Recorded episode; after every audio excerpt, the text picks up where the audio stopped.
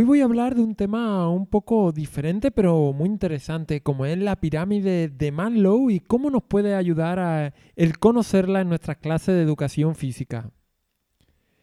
Educación física, episodio número 123.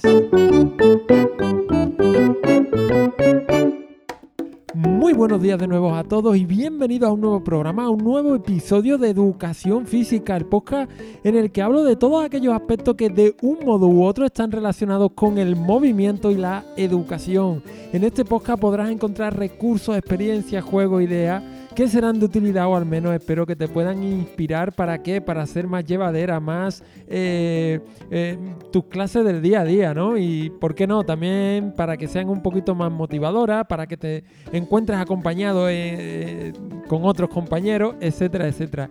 Estoy grabando en Araal el día 15 de noviembre de 2019. Y mi nombre es Francisco Javier Vázquez del blog El Valor de la Educación Física y si no lo has hecho todavía, te invito a visitar el valor de la educación física.com, mi hogar en la red y por supuesto también el tuyo, donde encontrarás no solo el contenido de este podcast, sino también artículos, vídeos, etc. En el día de hoy, como te he comentado, te quiero hablar de la pirámide de Maslow y bueno, ¿por qué es interesante conocerla? para nuestras clases de educación física. Pero antes, comentarte un par de cositas. La primera, cualquier cosa que necesite comentarme, eh, lo que sea, me puedes encontrar en el valor de la educación física.com barra eh, barra contactar, el valor de la educación física.com barra contactar. Y la segunda, que el curso de educación física, la relación que tiene con otras áreas sigue adelante y este miércoles salió la tercera clase en la que hablamos de lo que es cómo conectar el área de educación física con el área de ciencias sociales, ¿no? Abordamos pues bueno, pues absolutamente todo cómo se relaciona con cada uno de los cuatro bloques de contenido que componen el área de ciencias sociales y cómo desde la educación física podemos aportar a estos bloques de contenido y cómo la educación física al mismo tiempo se enriquece de estos bloques de contenido, ¿no? Estos bloques que eran contenidos comunes, el mundo en que vivimos, vivir en sociedad y las huellas del tiempo. Sí, la historia también podemos eh, tratarla desde el área de educación física. Así que bueno, echarle un vistazo, el valor de la educación física.com barra cursos y bueno, ahí encontraréis la información. Y ahora sí, pues vamos a comenzar con lo que sería el tema que nos ocupa hoy, que no es otro que el de... Bueno, también quería decir que este, este lunes pasado estuve en Córdoba haciendo una formación relacionada con la gamificación en un colegio y el martes y jueves estuve en Almería ofreciendo también otra evaluación, en este caso generalista, sobre metodología y evaluación, evidentemente todo basado en talleres, algo muy práctico, algo que, bueno, que las personas que estén en la formación puedan implementar de forma rápida en, su, en sus clases y todo basado a nivel competencial. Y bueno, y lo único que quería es dar las gracias a tanto a las personas que estuvieron en Córdoba como en Almería, porque la verdad es que es súper agradable ir a formaciones, encontrarte con gente curiosa, con gente que quiere aprender, con gente que que, tiene ganas, que está motivada y bueno, es un auténtico lujo contar con, este tipo de profesionales en los centros educativos. Y bueno, eh, eso, que muchísimas gracias a todos los que estuvieron por allí y ahora sí, pues vamos a empezar con el tema que nos ocupa hoy.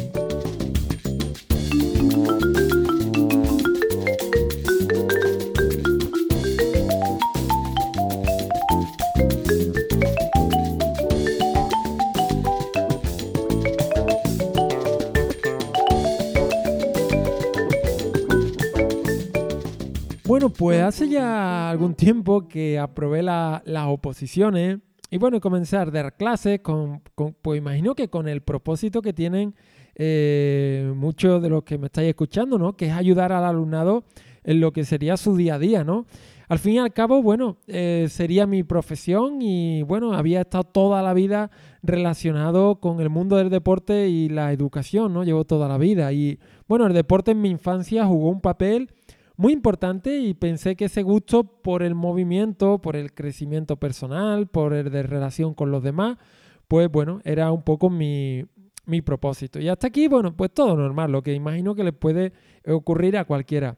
Los días fueron pasando y pasando y por mi mano también pues pasaban eh, alumnados ansiosos por aprender las técnicas, las tácticas más efectivas para, bueno, pues para maximizar su mejora físico-cognitiva, vamos a llamarlo así para simplificar. Y yo asumí, sin que nadie me lo dijera, que el alumnado que estaba en mis clases, pues lo que quería era aprender, era mejorar, era utilizar el juego y el movimiento para favorecer su formación integral, pero la realidad es que estaba un poco equivocada. Equivocado, ¿no? No, no, no conocía bien al alumnado. Resulta que, bueno, pues mis clases y toda mi energía estaba enfocada a conseguir este propósito, pero estaba ignorando algo mucho más importante, que es el por qué querría el alumnado hacerlo. Sí, ¿por qué el alumnado que tenía en mi clase querría esta mejora? Es evidente que, bueno, a todo el mundo le gustaría mejorar a nivel físico, a nivel cognitivo, pero caí en la cuenta de que buena parte del alumnado no necesitaba esa mejora, o al menos de forma inmediata, ¿no? ¿Qué es lo que realmente mueve al alumnado? ¿Cuáles son sus verdaderos deseos? ¿Cuáles son sus anhelos, sus retos, sus frustraciones? ¿Cuáles son sus problemas? Y claro, parece lógico pensar que para aportar valor a tu alumnado, primero debemos entender qué problemas tiene exactamente, ¿no? Y aquí es donde entra en juego la pirámide de Maslow. Para entender lo que quiere, necesita tu alumnado, es necesario estudiar algo de necesidades humanas y motivación. Y es aquí donde encontramos el trabajo de Abraham Maslow. Después vinieron otros autores que si quieres citamos luego como la teoría de la autodeterminación, como eh, autor, autores como Pink, que hablan de, la motivación intrínseca que es absolutamente eh, apasionante, ¿no? Pero Maslow eh, revolucionó el campo de la salud mental en la década de los años 50. Hasta la fecha, la psicología se había centrado esencialmente en identificar y estudiar los orígenes de las enfermedades mentales, neuropatía, psicopatía, trastornos de personalidad, de, cuadros depresivos. Eran sencillamente problemas o defectos del ser humano y como tales debían ser diagnosticados, investigados y tratados. En cambio, Maslow comenzó a aplicar la psicología no en identificar el origen y las causas de problemas o trastornos mentales, sino en cómo las personas podemos mejorar y sentirnos mejor. ¿Cómo se puede llegar a la autorrealización? El concepto fue bastante revolucionario en aquella época. Empezó a abordar sentimientos y percepciones, acciones y reacciones, pensamientos y acciones en lugar de enfermedades estrictamente hablando. No trataba pacientes con enfermedad mental, sino que teóricamente estaban sanos, pero que no se sentía plenamente satisfechos o realizados. ¿Vale? ¿Qué es la pirámide de Maslow? Bueno, la célebre pirámide de Maslow o jerarquía de necesidades de Maslow es una de las mayores contribuciones a la psicología moderna tal como la conocemos hoy, ¿no? Maslow concluyó que el ser humano tiene cinco necesidades básicas para que, en primer lugar, sobrevivir y después prosperar. Maslow defiende que conforme se satisfacen las necesidades más básicas, parte inferior de la pirámide, los seres humanos desarrollan necesidades y deseos más elevados, la parte superior de la pirámide. La primera eh, es la, una necesidad fisiológica, respirar, alimentarse, descansar. La segunda parte de esta pirámide, subiendo, es la necesidad de seguridad, seguridad física, de empleo, de recursos, de salud. La tercera es una necesidad de afiliación, amistad, afecto, sentirse parte de un grupo.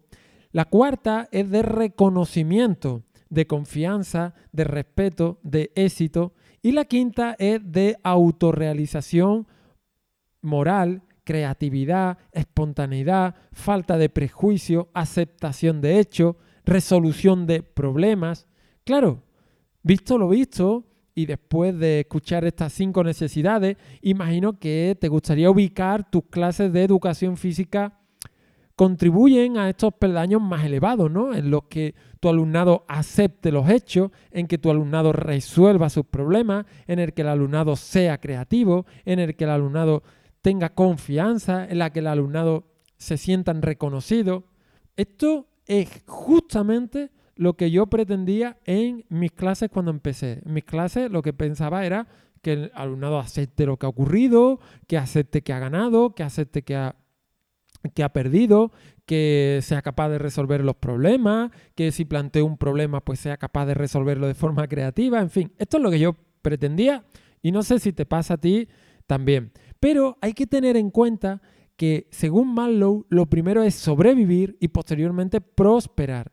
¿Qué puede ocurrir que, eh, que un chico o una chica no se sienta parte de un grupo, que esté en el perdaño 3 y por tanto sea muy difícil llegar al siguiente peldaño de reconocimiento y mucho más al de autorrealización. Vamos a ver peldaño por peldaño y cómo puede influir en la motivación y atención de nuestro alumnado. El primer peldaño es la necesidad fisiológica. La necesidad fisiológica pues supone que la cubre en parte la familia, pero en clases de educación física existen diferentes momentos que hay que respetar si no queremos perder al alumnado. Es la necesidad más básica y por tanto tiene que estar cubierta. ¿Qué podemos hacer en clase de educación física para cubrir esta necesidad? Estamos hablando de dejar los periodos de tiempo de descanso adecuado o que el propio alumnado se autorregule su esfuerzo. Estamos hablando que puedan ir al servicio, ¿vale? Y hacer sus necesidades. Estamos hablando que puedan ir a hidratarse, a beber cuando lo necesiten, etc. Son aspectos muy básicos, pero si no están satisfechos, no tendremos la atención del alumnado. Estarán pensando en que quieren ir a beber, en que tienen que ir al servicio o en que están muy cansados y no me cuenten más historia porque ya estoy mm, destrozado, ¿vale? Entonces, son cosas que todos hacemos seguramente, pero que es bueno tenerlas en cuenta y ser consciente de ello. Cuando un niño pide ir al servicio, aunque bueno, ya sabéis, yo no soy muy partidario de que tengan que pedir, sino en función de unas condiciones, pues que el propio alumnado eh, vaya cuando su cuerpo se lo pida, pues ya sabemos que si no lo dejamos ir por cualquier motivo, pues puede que no nos preste atención en esa explicación porque va a estar más pendiente de, de lo que, bueno, pues de, su necesidad, ¿vale? La segunda, eh, segunda necesidad es la de seguridad. Este es el segundo peldaño. Una vez se tienen cubiertas las necesidades fisiológicas, se atienden las condiciones de seguridad. Seguridad física, asegurar la integridad de uno mismo, seguridad de salud, que el cuerpo funcione bien, seguridad de protección. Entonces, ¿qué podemos hacer en nuestras clases para cubrir esta necesidad? Bueno, pues podemos plantear ejercicios, tareas, juegos, actividades que sean percibidas por el alumnado como seguras. Si no es así, no realizará la tarea o al menos no la realizará en las mejores condiciones, ¿vale? Para ello, tenemos que tomar las medidas de seguridad oportunas, preguntarle al alumnado si ve algún tipo de peligro y si no lo tenemos nosotros muy claro, ¿no? Hay que también escucharlo, hay que plantear, otra opción es plantear rutinas que creen un ambiente conocido, que siempre un ambiente conocido se asocia a algo seguro. Son aspectos igualmente básicos que podemos hacer para pasar al siguiente peldaño, ¿vale? Y otra de las cosas que podemos hacer en este peldaño, como digo, es la protección, es decir, que el alumnado se sienta siempre protegido por esta figura que somos nosotros los docentes y que si alguien le dice algo feo, pues ahí estamos nosotros para protegerlo o si pasa algo, ahí estamos. Son cosas que normalmente se hacen, pero es importante tenerla en cuenta, ¿vale? La necesidad de afiliación sería la tercera, el tercer perdaño, y es una necesidad que busca la amistad, la relación con los demás, el afecto, el sentirse parte de un grupo. ¿Qué podemos hacer en las clases de educación física? Bueno, pues es importante eh, que en todas también en todas las áreas, ¿no? Que el alumnado se sienta parte del grupo clase. Y aquí entrarían medidas encaminadas a fomentar el buen ambiente del aula, ¿vale? A cuidar las malas caras, que no se pongan malas caras, a pedir explicaciones cuando esto ocurra, a tema de los malos gestos que se dicen, que dicen muchos sin decir, Aquí la misión del, docente sería eh, que todo el alumnado se sintiera parte del grupo, a fomentar la relación entre los miembros del grupo clase, ¿vale? Si alguien, si algún alumnado se siente rechazado y no tiene esta necesidad cubierta, se quedará estancado en querer conseguir esta necesidad antes de pasar a la siguiente. No estará motivado por el reconocimiento si no se siente primero parte del grupo. Esta es un poco la idea. Y aquí, bueno, todas las estrategias mm, de aprendizaje cooperativo, de estrategias psicológicas que ayuden a, un ambiente de clase adecuado, pues todo esto funciona y es lo que deberíamos poner en el caso de que esto no esté conseguido, porque si esto no esté conseguido, el tema de resolución de problemas, el tema de la creatividad, todo esto va a ser mucho más complejo poder desarrollarlo. Luego, la necesidad de reconocimiento sería la el cuarto peldaño y concierne a la necesidad del respeto a uno mismo e incluye sentimientos de confianza, de competencia, el niño se siente que logra cosas, sentimiento de logro, se siente independiente, se siente en definitiva que tiene libertad, tiene eh, una necesidad de atención, también de reconocimiento, de aprecio, ¿vale? De estatus. Bueno, ¿cómo podemos contribuir a esta necesidad en educación física? Pues primero podemos hacerlo nosotros mismos resaltando aquello que una persona hace bien, dándolo a conocer, provocando las situaciones para que salgan a relucir alguna habilidad de algún alumnado, resaltar lo positivo y no centrarse siempre en lo negativo y en lo que hay que corregir, ¿no? Y utilizar esta técnica del bolígrafo verde y durante un día, dos días, los que sean, vamos a decir todo lo que hace bien el alumnado en lugar de decir todo lo que hace regular o mal, que es lo que solemos hacer, ¿no? Bueno, también, pues evidentemente habría que plantear eh, eh, estrategias que fomenten el logro del alumnado, ¿no? Que se sienta que avanza eh, en lo que esté aprendiendo. Todo esto es muy importante y este sería el cuarto escalón. Y el quinto sería la autorrealización. Este último nivel es algo diferente y Maslow utilizó pues, varios términos para denominarlo. Motivación de crecimiento, necesidad de ser, autorrealización. Bueno, es la necesidad psicológica más elevada del ser humano y se halla en la cima de, esta jerarquía y es a través de la satisfacción de esta que se encuentra una justificación o un sentido válido a la vida mediante el desarrollo potencial de una actividad, ¿no? Se llega a esta cuando todos los niveles anteriores han sido alcanzados y completados o al menos hasta cierto punto, ¿vale? Esta autorrealización tiene otras muchas en la cultura, por ejemplo, japonesa. Hay una zona que le denominan el ikigai. ikigai. Entonces, bueno, son cosas que ya es cuando el alumnado pues se siente, bueno, el alumnado, las personas nos sentimos que le encontramos sentido a, la vida, ¿no? Entonces, conectando la pirámide de Maslow con el día a día, y con lo que eran mis clases de educación física. Cuando yo conocí esto fue cuando me di cuenta que a veces pretendía en mis clases hacer cosas que no correspondían con las necesidades del grupo que tenía delante. Es decir, a veces quería ir demasiado deprisa en base a algo que yo suponía que tenía que conseguir, pero sin tener en cuenta en muchas ocasiones el punto de partida del alumnado. Es decir, llegamos y queremos que todo fluya, que todo comience por donde queremos que comience. Pero bueno, la realidad nos dice que, que no es así, ¿no? Según la pirámide de Maslow, deberíamos preguntarnos primero, ¿tiene el grupo cubiertas sus necesidades fisiológicas? Bueno, esta parte damos por hecho que sí, aunque hay alumnado que incluso llega a los colegios sin desayunar y por tanto, eh, bueno, pues cómo queremos que nos echen cuenta si les falta esta comida de desayuno, ¿no? Entonces, bueno, habría que preguntarnos. La siguiente pregunta sería, ¿tiene el grupo cubierta la necesidad de seguridad? Y podríamos plantearnos si el alumnado, a percepción suya, no corre ningún riesgo, vaya a ser que queramos hacer parkour, queramos hacer acrosport o algún otro tema, acrobacia con, en un circo, etcétera, y el alumnado lo perciba como que corre peligro su seguridad y por supuesto no querrán hacerlo. Por lo tanto, tenemos que tener en cuenta que eh, el tema de la percepción de la seguridad es la segundo peldaño y es una cosa que más allá que incluso un criterio de evaluación, es, un, es algo que si ellos no perciben algo como seguro, no van a querer, no van a estar motivados para seguir avanzando.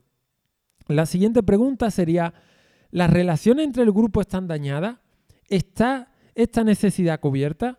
Si esto ocurre, será difícil, es decir, si las relaciones están dañadas, será difícil poder seguir hacia los niveles superiores y toda la energía habría que volcarla, como docente me refiero, justamente en resolver esta situación, justamente en favorecer un buen ambiente. De ahí que el ambiente de clase sea tan importante y hay que establecer las medidas adecuadas para que esto ocurra. ¿Vale? Entonces, si e, está dañada las relaciones, ¿yo cómo voy a, querer que resuelvan un problema?